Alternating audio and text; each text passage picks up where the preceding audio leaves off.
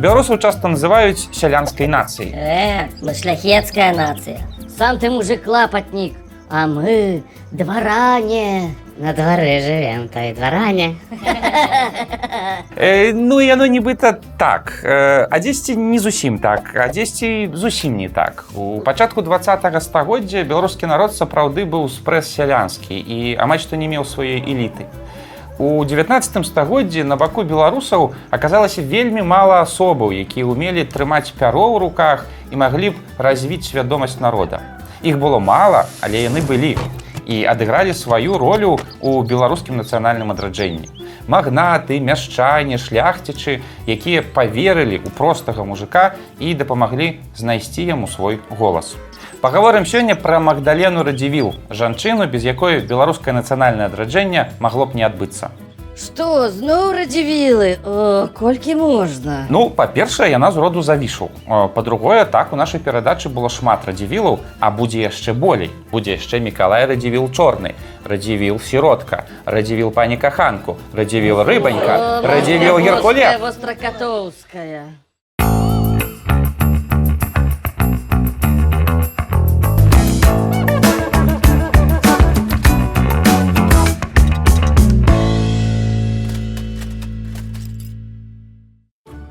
Марыя Магдалена нарадзілася 8 ліпеня 1861 года у сям'і завішаў.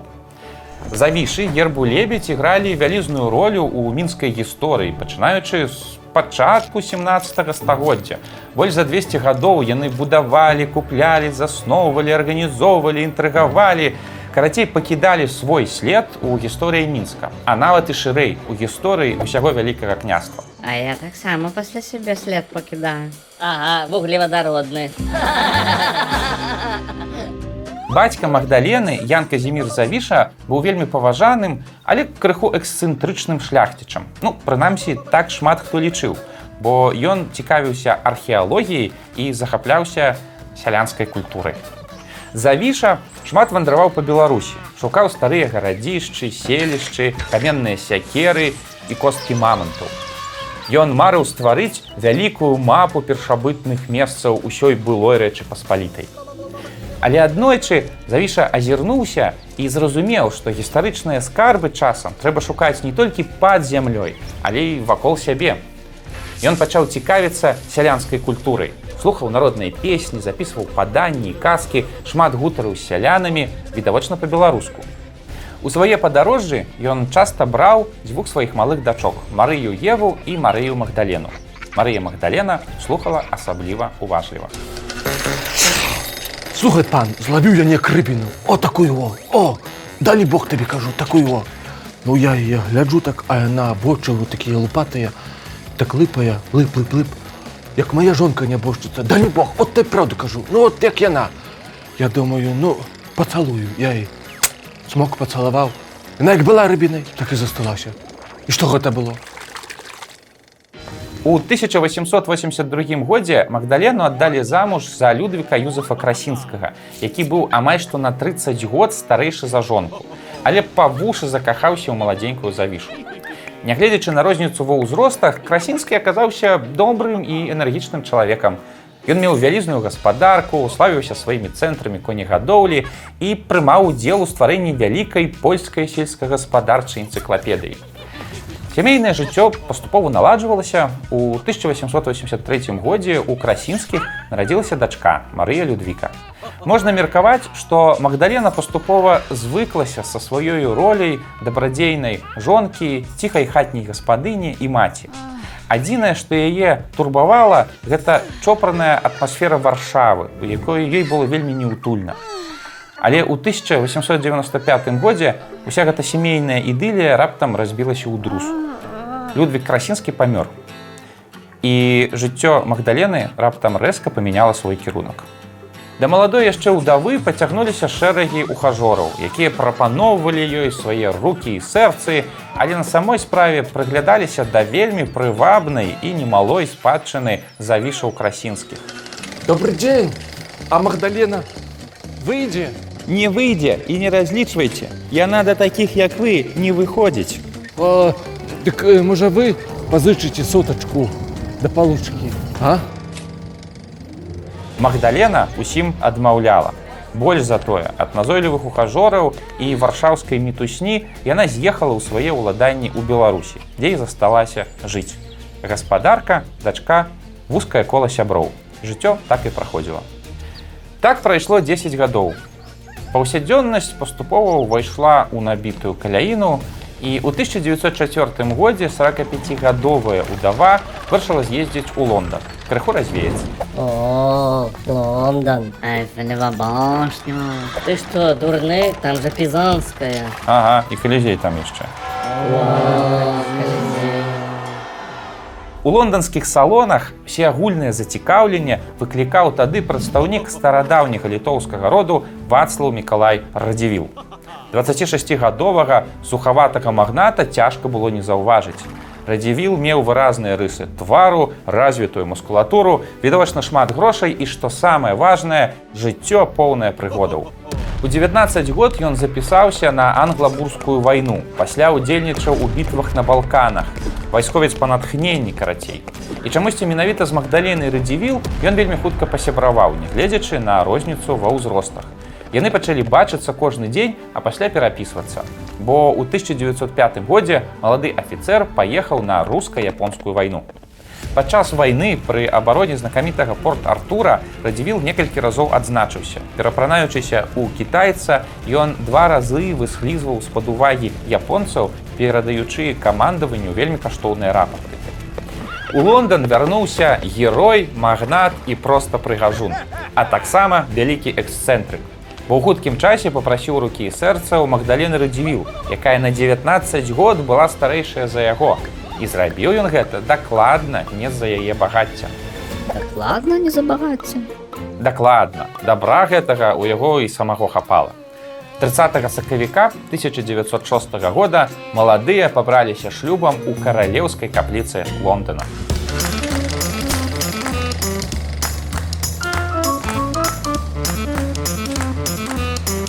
У тыя часы шлюб старэйшага мужчыны з маладзейшай жанчынай, нават калі розніца сягала 50 гадоў, лічыўся нормай. А вось наадварот лічылася вельмі непрыстойна. Радзівіла выключылі з элітных лонданскіх клубаў і больш не запрашалі на віп-вечарынкі. Дикость. Ужас. Якая отсталость. Макрона на іх няма. Ну і праўда, што дзікія былі часы. Варшаўскае таварыства таксама не вельмі добра прыняла маладую пару. Спачатку тое ж самае за розніцы ва ўзросце, але пазней яшчэ з-за аднаго супольнага інтарэса маладой пары, настолькі непрыстойнага, што польскае грамадства не магло гэта прыняць. Гэта была сапраўды незвычайная рэч, якая аб'ядноўвала і збліжала двух гэтых абсалютна розных людзей. Яны абодва называлі сябе беларусамі. Я да яе з усёй душой і з кветкамі.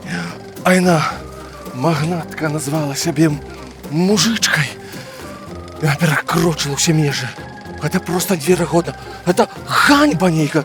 Гэта проста ў галаве не ўмяшчаецца. Я не магу гэта паверыць. Але так і было. Магдалена сапраўды у пэўны момант зразумела, што мусіць стаць на бок народа, што простаму маўкліваму мужику, павагі да якога е навучыў родны бацька, патрэбная падтрымка і дапамога. Каб гэты мужик, каб увесь гэты народ атрымаў свой голас. І муж яе цалкам падтрымліваў. Падарожнік і інтэлектуал, хоць і народжаны ў Геррманіі, але ён добра разумеў, што беларускі народ мусіць мець сваё. Мужик. Молоток.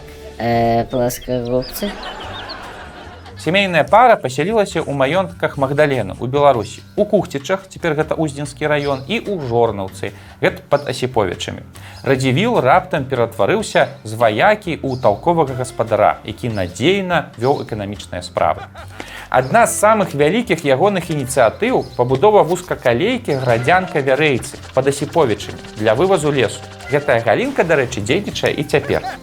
Магдалена ж занялася беларускімі грамадскімі справамі. Яна падтрымала дзейнасць першага беларускага выдавецтва загляне сонца ў наша ваконца. Засноўвала газеты, аплочвала вучобу таленавітых студэнтаў, дапамагала ў выданні шматлікіх кніг. Радзівіліга спансіравала віленскі універсітэт, падтрымлівала беларусаў каталікоў і асабліва ордэн марыянаў, які стаў кузняй беларускіх каталіцкіх кадраў на ўсё 20 стагоддзя. Цікава. Адкуль яе такія бабосы? Яна ж магнаткай была. Яе род і род яе мужа шмат стагоддзяў капіў багацце з работы сялян. Цяпер жа Магдалена вырашыла аддаць іх назад з розумам. Так мала хто рабіў.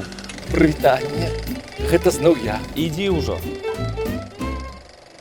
І яшчэ усе гаспадарчыя дакументы і камунікацыю ў доме сямейная пара вяла ці па-французску, ці па-беларуску. Гэта была ўвогуле неверагодная рэч. Уся гэтая работа вялася пад жорсткай крытыкай як з варшавы, так і з Петербурга. Паказальны прыклад адбыўся, калі Магдалена выдала катэхізіс па-беларуску лацінскім алфавітам для сялянаў. Па выніку чарнасоцінцы абвінавацілі яе ў тым, што яна выдае кнігі па-польску, бо ўбачылі лацінку. А польскія патрыёты ў тым, што яна русіфікуе сялян, бо падумалі, што гэта рускі тэкст напісаны польскімі літарамі. Карацей, цяжка ёй было. Сямейнае шчасце Магдалены скончылася ў 1912 годзе. На Балканах пачаўся чарговы ваенны канфлікт і радзівіл, выбіраючы паміж двумя сваімі любовямі, жонкай і вайной, выбраў вайну і паехаў туды. Вайна ж вырашыла не адпускаць радзівіла назад да жонкі. У 1914 годзе балканскі канфлікт перарос у першую сусветную вайну. І ў тым жа годзе на адным з палёў усходняй Прусіі радзівіл быў смяротна паранены. Цела мужнага ваяра знайшло свой апошні прыстанак у радавым маёнтку завішаў у кухцічах. На ягонай труне ляжаў вянок ад сялянаў, дзе на адной стужцы было напісана князю Мікалаю, сыну зямлі беларускай беларусы. Бяда не толькі не спыніла Магдалену, але наадварот актывізавала яе дзейнасць, бо бяда ж была не толькі ў яе, бяда была навокал, ішла вайна. Яна падтрымлівала камітэты дапамогі бежанцам, дабівалася адкрыцця новых бальніц, але ў той жа час і не забывалася пра беларускую справу. Набывала кнігі ў каталіцкай семінарыі, дапамагала нацыянальным дзеячам, прадстаўляла свае памяшканні для арганізацыйных сустрэч у мінску. Скончылася ўсё ў 1918 годзе. Спачатку вялікай радасцю, абвяшчэннем БНР, якую Магдалена шчыра вітала, а пасля вялікай бядой, прыходам бальшавікоў. Магдалена Радзівіл вымушаная была з'ехаць з Беларусі ў Польшу, страціўшы амаль што ўсе свае багацці. Эх, сто гадоў прайшло, а ў нас нічога не мяняецца. Рэшту жыцця яшчэ досыць доўгага. Магдалена пражыла ў вялікай фінансавай сціпласці, але грамадскую справу не спыніла, чым магла дапамагала беларускім дзеячам. А ў 1935 годзе нават знайшла грошы, каб пабудаваць дзіцячы прытулак для яўрэяў-сірот у варшаве. Памерла Магдалена ў 1945 годзе ў швейцарскім горадзе Фрыбург у манастыры дамініканак. А ў 2017 годзе яе парэшткі былі перавезеныя ў Беларусь і пахаваны ў касцёле на залатой горцы на зямлі продкаў. Вось такая неверагодная асоба, магнатка, якая занялася халопскімі справамі, бо зразумела сябе беларускай.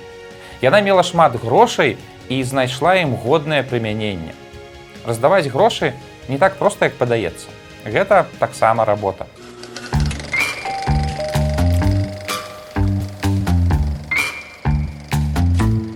Пані Магдалена, адчыніце, калі ласка, ўрэшце дзверы. Падтрымайце, калі ласка, майго унутранага беларуса. Пазычце сотачку, калі ласка. Магдалена Радзівіл напраўду напаўняла беларускую справу фінансамі і стабільнасцю, што дазволіла першым нацыянальным дзеячам зрабіць фенаменальны рывок ад першай газеты і партыі ў 1905 годзе да абвяшчэння незалежнасці ў 1918. І вялікая заслуга тут якраз Магдалены радзівіў з роду завішаў. Я грошай для маіх беларусаў не шкадую, любіла паўтараць магнатка. І мы цяпер мусім быць ёй за гэта удзячныя.